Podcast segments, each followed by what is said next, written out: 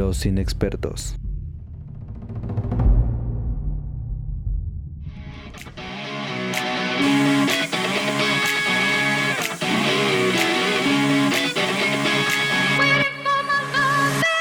Bienvenidos amiguitos al podcast de los inexpertos, este podcast de opinión tendenciosa, medianamente objetiva y repleto de voces inexpertas que les hablarán de cine, televisión y cultura pop. Yo soy Alberto Rivera y me encuentro con mi amigo Gael Montiel. Hola, ¿qué tal? ¿Cómo están? Eh, pues en este episodio vamos a hablar ahí de un par de cosillas que eh, vimos en plataformas, este, un estreno como bastante candente y un par de cosas más viejitas. Pero eh, antes que nada quería comentarles que por primera vez histórica en, este podcast. Hubo alguien que me pidió que le mandara saludos. Ah, bueno, sí, sí, yo también me enteré de eso, pero va, dale, dale, dale. Sí, bueno, pues le mandamos un saludo a Estefanía, esperemos que nos siga escuchando y pues este también si alguien más quiere, pues que nos contacten ahí por este Si te das cuenta, Ajá. Si te das cuenta, Estefanía se puede convertir en nuestra Yolanda Saldívar. es, la, es la que creyó en nosotros y tal vez la historia la lleve más lejos. Ahorita les comentamos por qué. Pero sí que nos sigan en nuestras redes, amiguitos. Estamos por ahí en este los inexpertos con una C en medio y pues ese era todo el, lo quería comentar. Sí. ok, pues bueno, empecemos con la primera amiguita. Pues sí, bien, este, la verdad es que esta, esta semana tengo muchas ganas de ver la nueva película de David Fincher que se llama Mank. Está en Netflix, pero eh, está un poquito larga y entonces este, no me dio tiempo de, de, verla. Yo espero que ya la próxima semana les comente. Pero estuve ahí eh, viendo como varias este, series, obviamente que ya están saliendo como las listas de lo mejor del año en varios medios y esto. Y una que me llamó mucho la atención fue una cosa que estrenó HBO a inicios de año que se llama Macmillions. Es un documental, este, una serie documental de seis episodios. Eh, comencé a verla nada más, pero eh, es de un caso que me parece que al menos acá no, no ha sonado mucho. Y es que eh, McDonald's durante muchos años tuvo como una promoción que se llamaba Monopoly, que era tal cual, o sea, como esas cosas que salían en la cajita feliz y demás, tenían como algún trato justo con el juego de, Monopoly, el, acá el, turista, pero eh, era como un asunto de que en las papas, en las hamburguesas, en, los refrescos, había unos, eh, pues unos boletitos y que la gente se podía sacar ahí un coche, dinero en efectivo, este, un chingo de cosas, ¿no? Entonces esta promoción la mantuvo eh, McDonald's durante mucho tiempo, pero eh, un día una oficina del FBI en Jacksonville recibe una llamada de alguien diciéndole, oye, ahí se está operando un fraude, ¿no? con esos regalos este, millonarios que daba McDonald's. Eh, y el FBI se da cuenta de que varias de las personas que han tenido, de que han ganado algo, eh, son familiares. Y por la cantidad de cosas que, bueno, de productos que, eh, que saca a la venta McDonald's en Estados Unidos cada año y demás, se dan cuenta de que las posibilidades de que haya dos familiares que se hayan sacado algo eran este, tantas como de ser, eh, de que les caía un rayo, ¿no? Y aquí era una cosa como sistemática. Entonces a partir de ahí eh, hacen como toda una operación eh, y para tratar de desenmascarar quiénes son los que están ahí detrás de esto operando el fraude, hacen como una especie de comercial falso donde los agentes del FBI se hacen pasar por productores de cine y poco a poco van desentrañando como la, historia de este fraude, que era un güey eh, que era un ex policía y que operó como una red de para tratar de quedarse con todos estos este, regalos y, mm, básicamente eh, con sus tranzas saqueó 24 millones de dólares de premios que tenía este McDonald's. Eh, y es como una historia ahí curiosa que te digo, me parece que no, de este lado de, bueno, en México como que no, no había pegado mucho, o no se sabía mucho. Y bueno, es una historia muy interesante, y, pero creo que lo, lo chingón de esta, de esta serie es justo la forma en la que está construida, porque hay cosas em, que se hacen con la edición, que de repente tienen como un asunto, justo como nos esperamos de este tipo de historias, este, estos montajes, este, así de em, ver en las cámaras cómo se están preparando para hacer justo una pues una operación encubierta. Y esto se combina con los testimonios y demás pero creo que además de como toda la parte medio cinematográfica que de repente te recuerda como a películas ya sabes como Ocean's Eleven y demás y tiene el factor de que los mismos personajes de de esta trama, o sea, las personas que realmente participan en esto son súper excéntricas, eh, que están, están como en, un, en medio de ahí en Jacksonville, en Florida, que también este, pues es como un lugar bien raro. Y tiene, mm, pues he leído reseñas que lo comparan como si fuera una película de los y creo que tiene bastante sentido, ¿no? Como esas cosas este, que no sabes qué tanto es en serio, qué tanto es en broma, pero son ese tipo de personalidades así súper excéntricas. Un agente del FBI que, por ejemplo, llegaba a juntas con un pinche traje dorado. O sea, ese tipo de cosillas así como detalles. Este. E, y el hecho mismo de que alguien haya operado como un fraude durante mucho tiempo, justo a partir de regalos de, McDonald's. Creo que eso es lo que hace como que esta serie Macmillan sea, tan, tan interesante y como tan adictiva. Oye, y por ejemplo, ¿tú crees que... Em, a ver, ¿cómo plantearlo? Mm, ¿Tú crees que se, que, que se vuelve, pues no sé, un tanto pesado para la audiencia en algún momento. se dice que tiene una muy buena edición y tiene ahí unos toques que lo pueden llevar como a la comedia, pero para alguien que, por ejemplo, diría, pues me aviento una película de comedia, una película de acción o algo, un suspenso o algo, como por qué haría una buena elección, pues aventándose un documental de un fraude a una... O sea, que lo único que tiene como de marketing es, pues que es McDonald's. Pues creo que... Eh, yo creo que si les gusta, por ejemplo, eh, pensé en Big Short, esta película de... Ah, mm. Déjame buscar al director.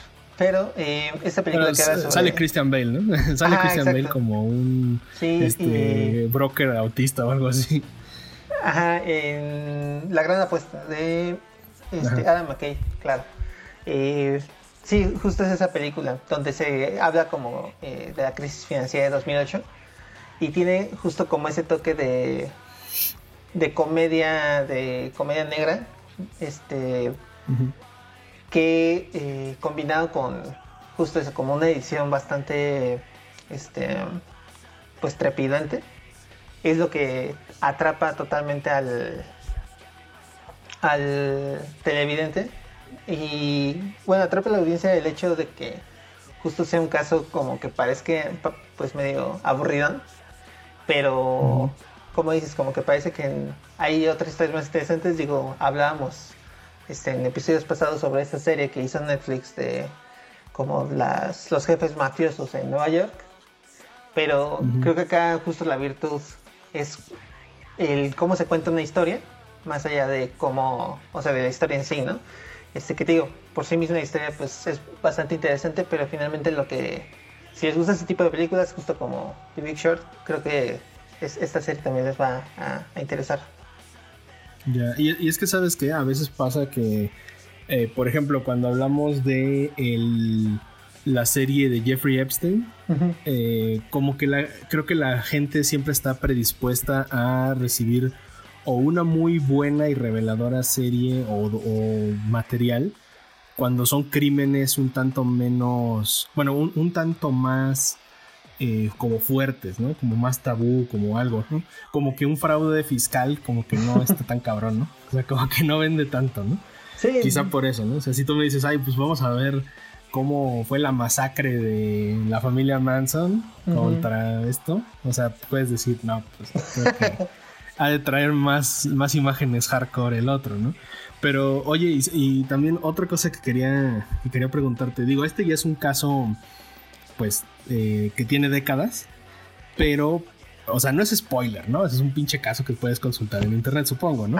Este, o sea, está, es, es un caso cerrado o, o todavía hay investigaciones de cómo de cómo le hizo para desviar tanto. Pues mira, está alguien alguien ya está, o sea, no digas quién, pero pues alguien ya está como en el tambo que justo como, o sea, me faltan episodios, no he querido saber nada, pero sí. este me da como la impresión de que sí, justo como para tener acceso a tanta como información de cómo se logró, yo creo que sí este güey ya debe estar en la cárcel. Pero pues a ver qué Digo, no, en, en una de el plot twist de la serie documentales que sigue operando McDonald's. ya sé. Sí, está bastante interesante. Se llama eh, Macmillions. Como les comentaba, pues sí, ha aparecido en un par de listas ahí como este de lo mejor de, del año. Y eh, pues está en HBO.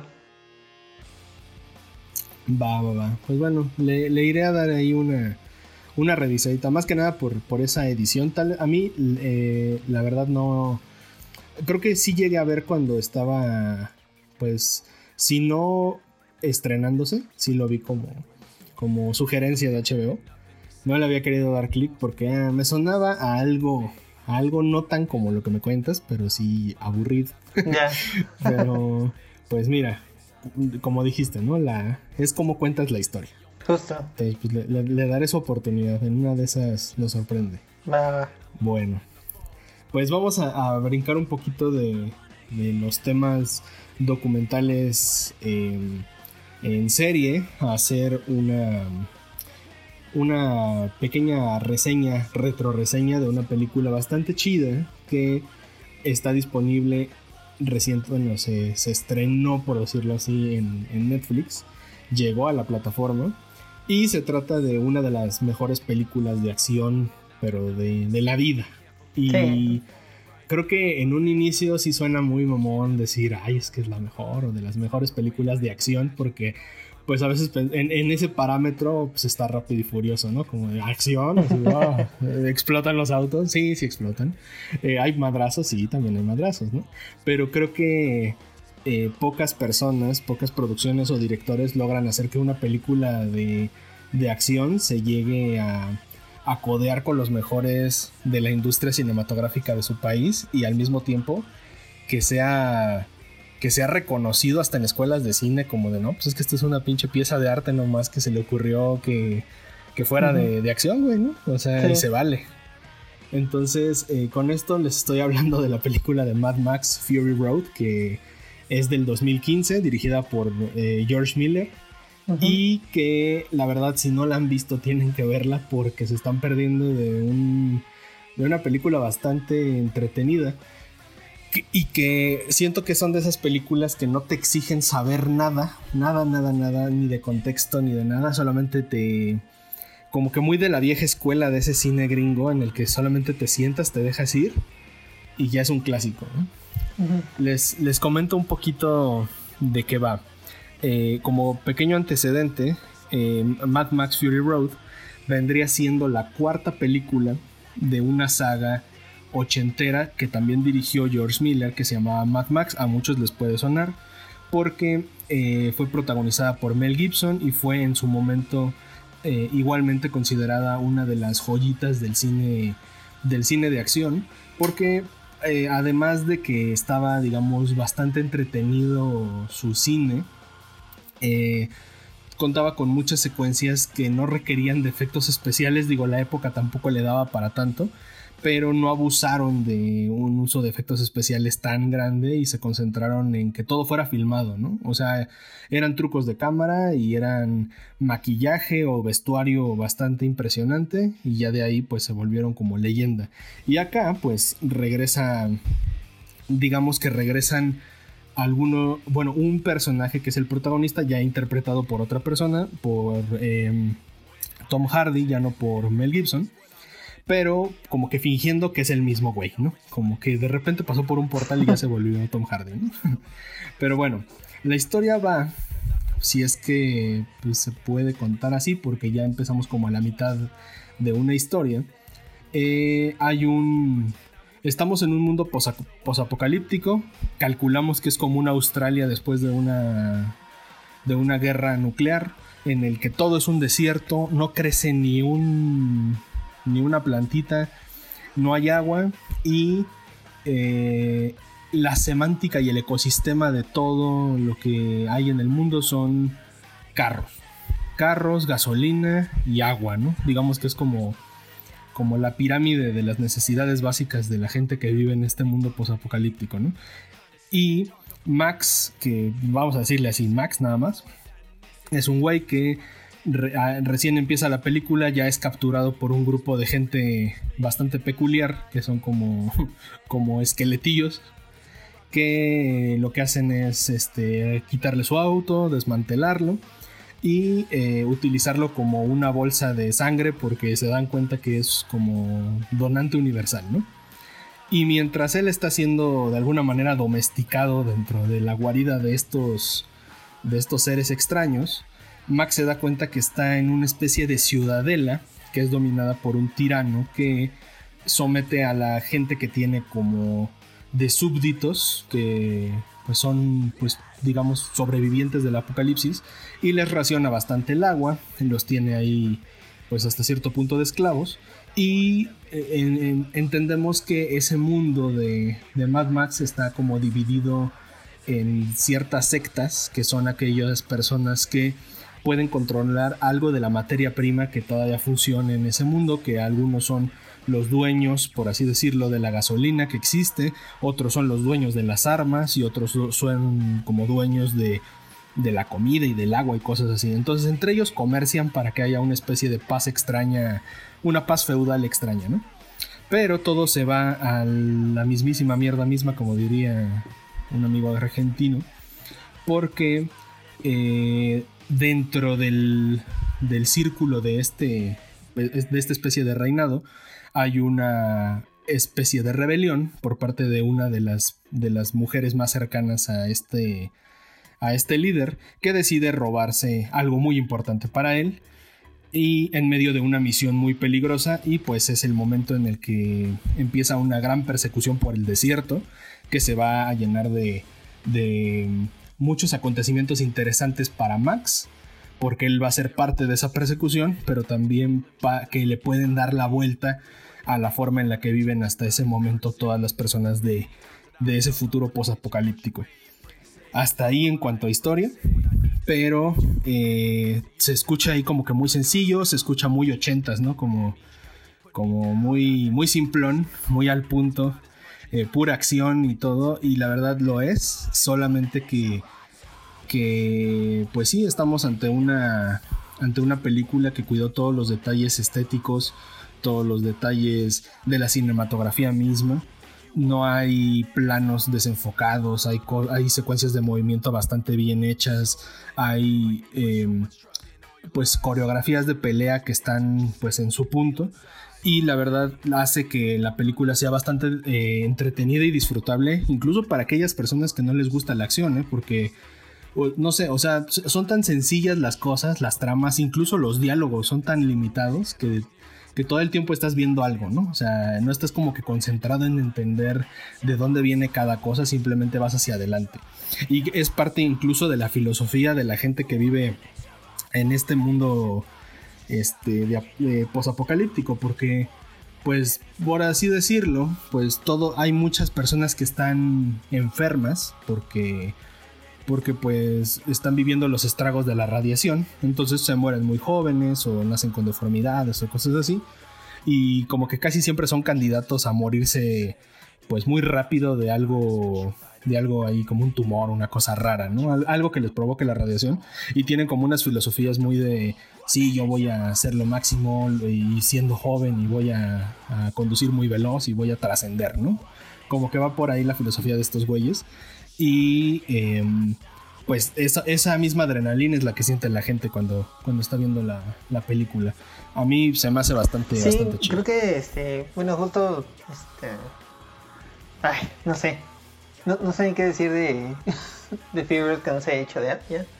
Pero creo que el hecho de, o por qué seguimos hablando de esto y por qué es tan como una película tan importante, me parece, de, las últimas décadas, es justo como esa construcción perfecta de eh, pues la, la cinematografía, el vestuario, el diseño de producción, la dirección, o sea, todo está así como perfectamente cuidado. Eh, me acuerdo mucho que eh, justo cuando salió la película hubo muchos experimentos como para, bueno, o sea, como esas cosillas que notaba la gente de, de que también estaba construida la película. un ejemplo es que hubo varios güeyes que lo que hicieron fue como subir la velocidad a la película.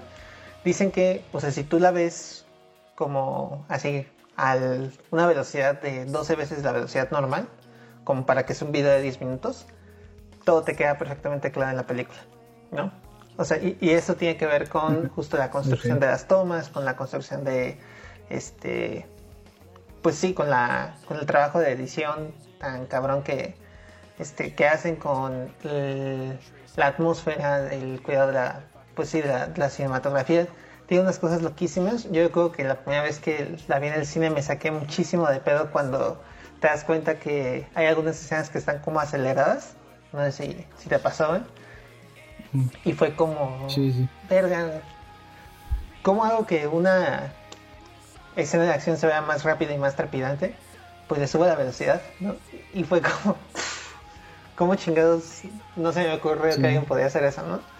Este, sí tiene ese asunto justo de que es pura, pura acción, eh, pero de nuevo se siente como justo una de esas películas que son un parteaguas de a partir de, de ellas se empezaron a hacer me parece que hay incluso ejemplos de, cómo, este, por ejemplo, Marvel eh, retomó este asunto de la velocidad. Recuerdo escenas de acción ahí del Capitán de Civil War, sobre todo, que tiene ese asunto de la, de que está como acelerada la, acción, ¿no? Justo como para dar ese asunto de, este, pues sí, de algo más, más movido, más trepidante y, esto. Eh, y sí, me parece que hasta la fecha sigue siendo como una cosa que que vamos a seguir hablando de, esta película durante muchos años, sobre todo porque pues ya se están preparando ahí eh, secuelas, precuelas de, la película, precuelas creo, eh, una precuela con Anna Taylor Joy, em, pero sí, me, parece que sí es una película que tiene que ver, este, incluso si no les interesa mucho el cine de acción, este, sí, tiene algo para todos, me parece.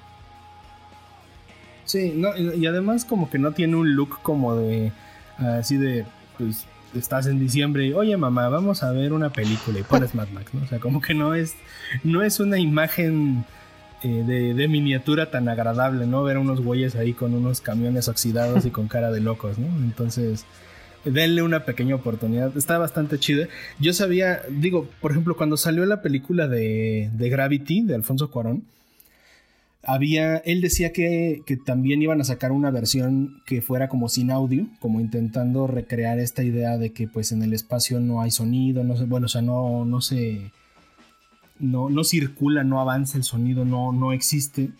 Y esa era una experiencia inmersiva distinta, ¿no? Algo que yo recuerdo de cuando se estrenó esta, esta película de Mad Max, eh, se supone que George Miller quería este, estrenar una versión en blanco y negro. Igual, creo que sin audio o blanco y negro con audio, no recuerdo. Pero la verdad es que nada más, la, como que ese mini trailer, ahí si pueden búsquenlo en YouTube. Está bastante perrón porque, o sea, digo, no es Ansel Adams este güey, o sea, no es como que le atinó toda la escala de grises posible, pero pero como es como son imágenes de desiertos, hay muchas partes en las que la luz o sea, la luz rebota por todos lados, ¿no? Pero las dunas, las piedras, eh, el mismo movimiento del polvo o, de, o del aire pasar, las nubes, hacen que no todo ese blanco y negro sea tan simple, ¿no? O sea, no, digo, con el respeto que es, no es como una escena del santo donde pues sí todo es blanco y negro y se chingó, ¿no? Sino como que aquí alcanzas a distinguir bastantes tonos y parece pues sí una fotografía, parece más una foto que una secuencia de una película blanco y negro que recuerdes, ¿no? Entonces, pues sí, son versiones que la gente puede encontrar y, y, con eso se da cuenta que no fue como una película hecha al, vapor, sino que si es que la hizo al vapor este güey, pues le salen muy bien porque tiene buen ojo, ¿no? Pero, pero sí, o sea, te quedas como con ganas de que existan más películas de esto y como dices, va a haber eh, secuelas, hasta, bueno, la, precuela que se está preparando sobre uno de los personajes de, que aparece en esta película. No sé si, si planean más y también no sé si le alcance la vida a este señor para sacar más películas porque pues ya, ya estamos en tiempos de COVID y ya le está pegando a Entonces, pues quién sabe. Ojalá y sí, porque pues digo, eso, es lo malo de que nos guste la obra de gente ya bien vieja, ¿no? Yo también estoy esperando Vientos de invierno del señor George Martin, nomás no se aplica, ¿no? Entonces, bueno, ya para no hacer más largo esto, ahí lo tienen, está en Netflix, es del 2015, pero se puede disfrutar de aquí en adelante y para muchos años quizá. Bueno, pues ahora vamos a entrar en un, en un nivel distinto de la conversación porque, ah, ¿cómo decirlo? Te, te guste o no te guste, todos fuimos parte eh, fans o víctimas de la música de esta mujer.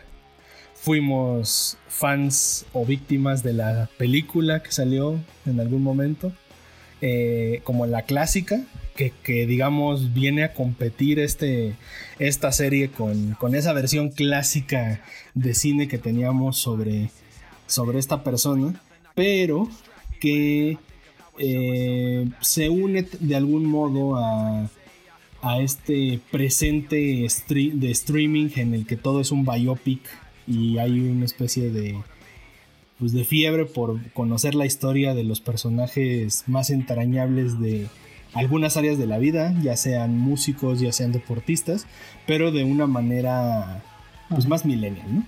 Con esto le estoy dando entrada a la producción de que, que estuvo en boga durante todo el fin de semana, que es Selena la serie. Y la verdad, así ya sin meternos ahorita en... Y nada más agarrando el, el hilo de qué me pareció, la verdad yo estoy pues conforme, estoy bastante a gusto con, con, la, con la serie. Y este, yo creo que pues mucha gente se va, se va a empezar ahí a maratonear los episodios porque la verdad creo que están bastante entretenidos. ¿Tú cómo viste? Pues este, digo, sí, pasó justo pues yo eh, crecí como una eh, casa como con toda la familia ahí, o sea, vivía ahí con este abuelos, este tías y, demás, entonces eh, justo mis tías eran super fans de Selena, entonces desde niño llevo como escuchando sus canciones, me las sé a pesar de que como que apenas ahorita como que ya escucho por voluntad propia, pero pues sí, como dices, es como un icono inesquivable de la cultura pop de los 90 y que pues obviamente hasta la fecha lo es, eh, sobre todo por su muerte muy trágica. Y eh, pues bueno, esta serie de nueve, bueno, son 20 episodios, pero eh, se estrenaron los primeros nueve. Se enfoca sobre todo como justo en los inicios de la carrera de Selena. Vemos aquí como este asunto de la... Mm, pues que fue una carrera básicamente labrada por su padre. Este, él tenía como este interés tras haber tenido también una carrera musical eh, de que su familia este pues incursionara en, esto eh, puso a una de sus hijas en la batería otro de sus hijos en el bajo y a componer canciones Selena cantando eh, empezaron como en estos este pues tocando en fiestas y en bodas y demás y poco a poco se fueron eh, haciendo de, un nombre. Y eh, pues esto es sobre todo en lo que se enfoca la, primera parte de la, serie, ¿no? Son episodios como pequeños, me parece como de media hora. Y bueno, este, la verdad yo tengo como sentimientos encontrados porque este justo como dices es una serie como muy entretenida pero eh, me pareció que yo llegué a la serie como queriendo saber mucho de Selena. O sea, esa era como mi idea. Y creo que la serie creo que terminé sabiendo más sobre A.B. Quintanilla, ¿sabes? Creo que la, serie sí se enfoca muchísimo en el papel de su padre y de este, su hermano, que son, este, de hecho, productores de, esta, de la serie. Y eh, en cambio de Selena, pues se sabe por ahí que, pues lo que se sabe de ella, ¿no? Que cantaba muy chingón, eh, que le interesaba el diseño de modas, eh, ese tipo de cosillas, pero me parece que al menos en estos episodios como que no se logra como aterrizar cuál es el verdadero carácter de, ella, ¿no? Que es como pues su voz y su mundo interior, más allá del asunto de, ah, pues cantaba bien chido, ¿no? Eh, entonces sí me dejó como esa, esa impresión estos episodios. Sí, mira, yo, yo defiendo lo que, lo que dije. A mí me gustó. y no es perfecto, ¿eh? O sea, hay, había momentos donde yo me sorprendía por el cuidado que tenía al... No, como que no históricamente, ¿no? Más bien como como que se veía bien la imagen, ¿no? Es como cuando te das cuenta que algo pues, está, está bien producido o tiene dinero y dices, ah, aquí en esta toma le echaron pues, los 100 mil dólares disponibles, ¿no?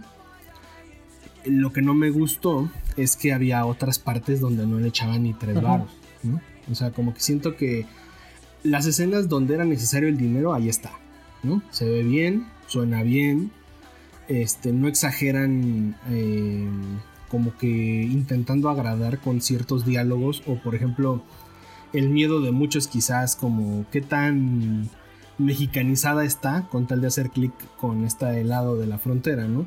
Yo la veo como que con un spanglish bastante bien cuidado, o sea, como que no lo resolvían todo con español o con frases estrelladas, ¿no? Como que sí había quien hablaba bien español o mejor, y se aventaba dos que tres comentarios o dos que tres frasecitas, pero no le no se seguía como que con la otra persona, ¿no? Entonces ese tipo de cosas estaban muy bien, pero no sé, yo algunas partes donde es evidente el uso del CGI, sí me quedo como de, Ay, no mames, o sea, no les voy a decir exactamente en dónde, pero por ejemplo, bueno, en, cuántas partes yo terminé la serie hoy, me aventé ocho el fin de semana y me aventé el último hoy.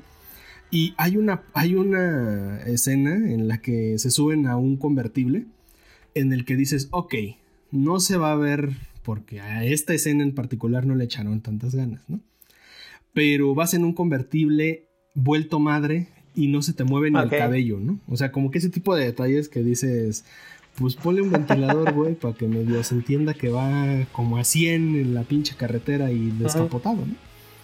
Ese tipo de cositas, ¿no? Y hay otras escenas donde se están en conciertos o en estudios o cosas así donde la música suena impecable, donde hay un chingo de gente y se ve bien, o sea, como que ese tipo de cositas que, que digo, no sé a quién le corresponde revisar, pero a veces sí te pueden romper un poco la, magia, ¿no? Como que pues, de repente todo es superproducción y luego, pum, un bajón, ¿no? Ahora, en cuanto a la historia, como dices, pues hay en más de un de una ocasión te vas a dar cuenta que que hay mucho énfasis en el papá. Es eh, digo para los que vieron Luis Miguel, este la serie no es un Luisito Rey, pero digamos que el protagonismo que tiene Luisito Rey en Luis Miguel es muy similar al protagonismo que va a tener el papá de Selena en la serie de Selena. Y sí, eh, tal vez vemos, vemos la, vida de los hermanos, como que entendemos sus motivaciones, entendemos la etapa de la vida que estaban, que estaban pasando, lo que alrededor de su vida como músicos estaba pasando. Pero sí, como que de Selena a veces eh, como que está sobreentendido que ella es famosa, ella canta, pero ¿qué más, no? O sea, sí hay algunas cosas, de hecho parte de de uno de los arcos argumentales, por así decirlo, de algunos episodios tiene que ver con, con la vida eh, como social, ¿no? Esa, esa vida social que ningún artista a veces se puede permitir cuando está en modo trabajo extremo, ¿no? Y, va, y es algo que influye, pero eh, la figura que en ningún capítulo va a soltar como que las riendas, no de Selena, sino como de su protagonismo, es el papá. Yo creo que a él sí le podemos hacer ahí un análisis psicológico cabrón de todo lo que, de todo lo bueno y todo lo malo que tiene. Pero bueno, eh, dentro, de la, dentro de la historia a mí me, me late mucho como pues el pasado de músico de este señor como que le hizo sin notar el talento que tenían sus hijos, pero al mismo tiempo como que son de ese, de ese tipo de cosas que no sueles ver a menudo como, ah, me gusta la música, ok, salte de la escuela. O sea, por lo regular, si eres, este, pues, pues niño promedio que va a la escuela y más o menos la arma, como que lo que menos te esperas es que tus papás te digan, salte de la escuela, no, no pasa nada, ¿no? Tienes talento para esto, ¿no? Y el pasado como músico del señor que pues llegó a grabar discos con la banda de Los Dinos, que es como, se, como inician Selena y sus hermanos, como Selena y los Dinos, le lleva a aceptar la realidad de que sus hijos no necesitan realmente pues un título, un diploma ni de la prepa, porque pues Selena cuando empieza la serie tiene primero 8 años y después cuando su carrera de adeveras empieza a tomar forma, Selena tiene 16 y llega un momento en el que hasta los maestros, eh, no sé si ya llega hasta esa parte, pero los maestros le dicen como es que ya no puede faltar Selena, ¿no? A la escuela. Y los papás, oye, pero pues está cumpliendo con las tareas, ¿no? Va bien, no ha reprobado. No, pero pues es que ya es la ley, ¿no? Aquí no puedes estar falta y falta. Entonces, pues ya el papá dice, pues a la chingada, ¿no? Pues que no estudie. Entonces, como que es algo raro de ver que...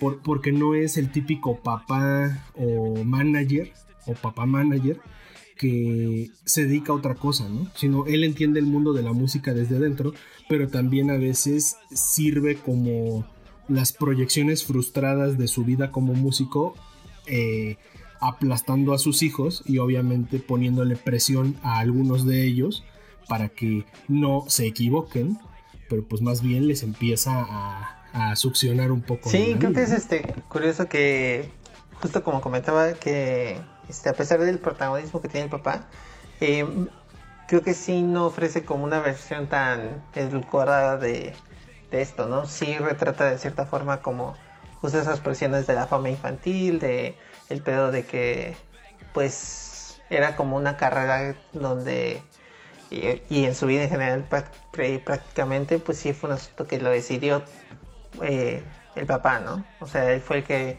decidió armar la banda. Vemos por ahí, por ejemplo, como este, ah, eh, su hermana, em, que no le gustaba la batería, pero fue como, güey, pues, te chingas porque falta alguien que toque la batería y pues que toca a ti, punto, ¿no? Eh, y ese tipo de cosas que pues a veces sí iba contra la voluntad de sus hijos, pero pues esta idea de, de alcanzar la fama porque como para tratar de cumplir su sueño este de juventud del Señor a través de, su familia, ¿no? Y, sí, eh, pues como dices, este, la comparación con justo con el papá de Luis Miguel también igual eh, inmediatamente la, la, pensé. Eh, obviamente no está como tan dramatizado, pero bueno, más bien no, llega como esos niveles de... No, es que no es un villano, ¿no? es un villano de caricatura. Pero sí, es, es curioso justo que si no, no tienen como empacho en, en decir que este güey pues era medio, medio culero. Oye, a ti no, o sea, mira, eh, a veces, no sé, queremos ser políticamente correctos o muy inclusivos o a veces ya estamos, creo yo, en un nivel de la, pues del cine y de la tele en la que ya estamos empezando a maquillar o estamos empezando, en algunos casos a maquillar y en otros a reestructurar cómo cómo retratamos el pasado. Yo creo que se vuelve cada vez más difícil porque pues hay muchas cosas, muchas conductas del pasado que a veces pues si las pones así crudas en una película, por más que te digan que es como se veía en esos tiempos ese tipo de cosas, aún así siguen siendo agresivas para el público actual, ¿no? Aunque haya, aunque existiera segregación racial fuerte, más fuerte que hoy en día, este, eh, en, otro, en años pasados, en el siglo pasado y todo, eh, como que ya, ya se la piensan muchos productores en meter como los insultos o meter como que escenas tan, tan crudas, ¿no? Y yo creo que aquí, o sea, no es que yo lo pida, sino se me hizo muy raro, no sé tú cómo lo veas hasta donde llevas la serie. Entiendo que están en Texas, entiendo que están en zona fronteriza y ok, hay mucho latino, pero empiezan a hacer giras y se empiezan a ir a otros lados, güey. O sea, ok, hay algunas partes en las que dicen, eh, vamos a, imagínate, a Utah, porque ahí están las plantaciones de manzanas y ahí están los mexicanos que necesitan entretenimiento. Pero tú los ves a estos güeyes bajarse del camión, están en una, bueno, en su autobús, los ves en la gasolinera, los ves comiendo en un restaurante y no ves a esos pinches blancos rednecks, güey, que que se pueden aventar un tiro ahí con una familia latina o con un autobús lleno de latinos que están hablando en español o en spanglish en medio de, de la nada en ese Estados Unidos profundo al que todos le tienen miedo hasta la fecha, ¿no? Entonces, como que cuando están en Texas lo entiendo, güey. ¿no? Cuando están en el jaripeo ahí en el pinche baile lo entiendo, pero en muchas partes están en la ciudad y están hablando con gente blanca que como que, ah, sí, muchas gracias, ahorita los atiendo, ¿no? O sea, como que nunca hay como una o sea, digo, para como la serie te plantea de que uno de los objetivos de estos güeyes es tratar de ganarse al público latino, al público mexicano, para después proponerle a las disqueras grabar un disco en inglés, para pues ahora sí llevarse al mercado choncho. Eh, como que, digamos, ahí está claro que hay hasta, hasta cierto punto discriminación. Como del español no va, el español es frontera nada más, ¿no? Pero como que ya en las tomas en las que están pues con la gente, resulta que todos son latinos o resulta que todos los güeros son bien buen pedo. Pues... Entonces no sé, como que esa parte no, no me termina de agradar. Si fue a propósito, pues está muy maquillado. Y pues no, la neta no me la creo. Y si no, pues la cagaron. Porque pues sí pasa, güey. O sea, si a la fecha hablas español en Gringolandia, así seas blanco, te, se te quedan viendo y ay, este güey. Entonces, pues no sé, güey. En, esos años, estamos hablando del 89-94. Sí, justo. Este, digo, no había pensado hasta ahorita que me lo, que lo comentaste, pero pues yo creo que sí de suponer que estaban esos, esos temas y me parece que incluso es algo de lo que este pues la serie se podría beneficiar, ¿no? O sea, justo mm, creo que es como si hay un momento para abordar ese tipo de temas racialmente sensibles es ahorita, ¿no? Y pues vemos este justo muchos muchas series, muchas películas que lo abordan de cierta forma. Y sí me parece una decisión ahí medio extraña, quizá como que no se quisieron enfocar tanto en eso, pero pues sí, o sea, sí llama la atención ahora que, lo mencionas. O empoderarlos, ¿no? Digo, también se vale. Sí, es, que justo ese asunto como de la identidad eh, tejana, como en esta cosa intermedia eh, entre lo gringo y lo mexicano, sí se me hace como que es bastante... Em, pues sí es como un tema que le interesa abordar a la serie, ¿no? Em, se me hizo como muy interesante este asunto de eh, cómo Selena se compra unos cassettes para aprender español, por ejemplo, ¿no? O ella viendo ahí telenovelas para justo como reconectarse con este, pues con sus raíces mexicanas. Con sus raíces. Em, y pues entendiendo que pues obviamente la, realidad de los tejanos pues es como otra muy distinta, ¿no? A pesar de, su origen. Eh, o de origen. Como que un poquito pues negándolo, ¿no? Pues un poco justo como este pues sí ya se, ya se enfrentan como a, a otras cosas que van más allá de, de pues eso del origen de quiénes son sus papás y esto. Este se preocupan más por como su ambiente inmediato no pero sí tiene razón no sé por qué por qué han decidido como no no abordar. Sí es algo curioso Sí, pues mira, yo creo que es como por empoderamiento, digo, no es algo que me moleste, o sea, tampoco crean que, o sea, ¿por qué no están escupiéndole a los mexicanos? No, no mames, ¿no? O sea, tampoco, yo también soy mexicano, no mames, pero, este, sí se me hizo un poco raro porque, o sea, entiendo cuando hay puro latino, ¿no? Pues no hay pedo, es como estar en San Diego, ¿no? Más bien ahí los raros son los del otro color, pero, este, pero yo sí vi como que muy amistosos a los blancos, güey. Y dije, no, mm, sé, güey. O sea, ah, como que si no lo sé, Rick, como que siento que estos güeyes no son tan buen pedo. ¿No? O sea, al menos con, con ese tipo de. En ese tipo de situación. Y sí hay algunas menciones, ¿no? Como cuando dicen, bueno, estamos en esta ¿cómo se llama? En esta disquera, pero bueno, yo nada más soy el CEO de la versión latina de esta disquera, ¿no? O sea, no me pidan milagros de un disco en inglés. Entonces dices, ah, los obstáculos de ser moreno, ¿no? Mames, ¿no? Entonces sí, o sea, ahí sí está como bien, pues, bueno, marcado, pero pues hasta ahí, ¿no? Las otras ya son pequeñeces, digo, esto no les va a arruinar la experiencia de verlo, está, está normalón. A mí, eh, algo que no investigué, pero me llama la atención, no sé si tú tienes el dato, eh, si es si esta actriz, eh, la que interpreta a Selena, si canta las canciones o es un oh, playback o, qué, rayos, porque se escucha bastante chido, o sea, eh, digamos, es como escuchar en HD esos éxitos que como están regrabados, pues sí distingues bastantes instrumentos, ¿no? Es como ver una versión remasterizada de una película. Entonces, eh, pues vas entendiendo el origen de algunas canciones, también vas entendiendo pues cómo se construyó la música, que incluso algunas canciones pues salieron, según acá nos cuenta la historia, como hasta producidas en juguetes de bebé, ¿no? Así de repente hay alguna escena en la que una de las canciones más icónicas, la, la melodía, la tienen que reproducir en un pianito de bebé, porque es lo que tienen a la mano y es con lo que como que con lo que hacen clic y se tienen que llevar el juguetito así como de no mames, no, no te voy a olvidar, yeah. sigue dando, ¿no?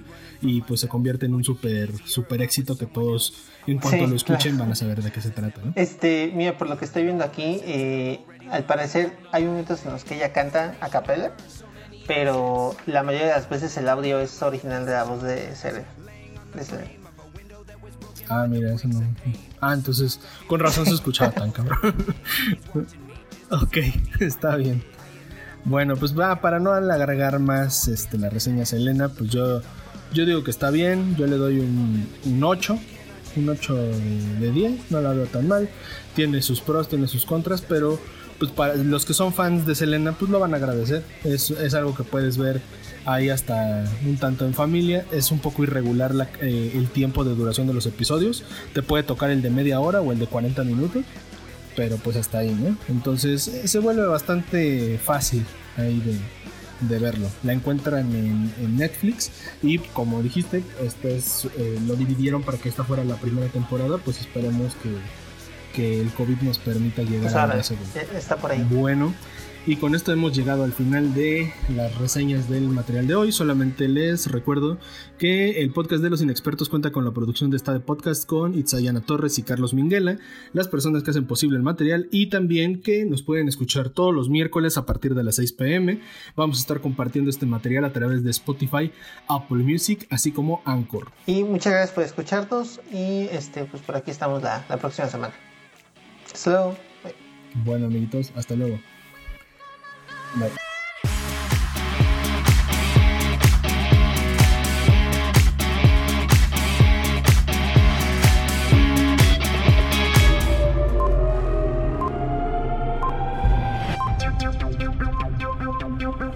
Los inexpertos.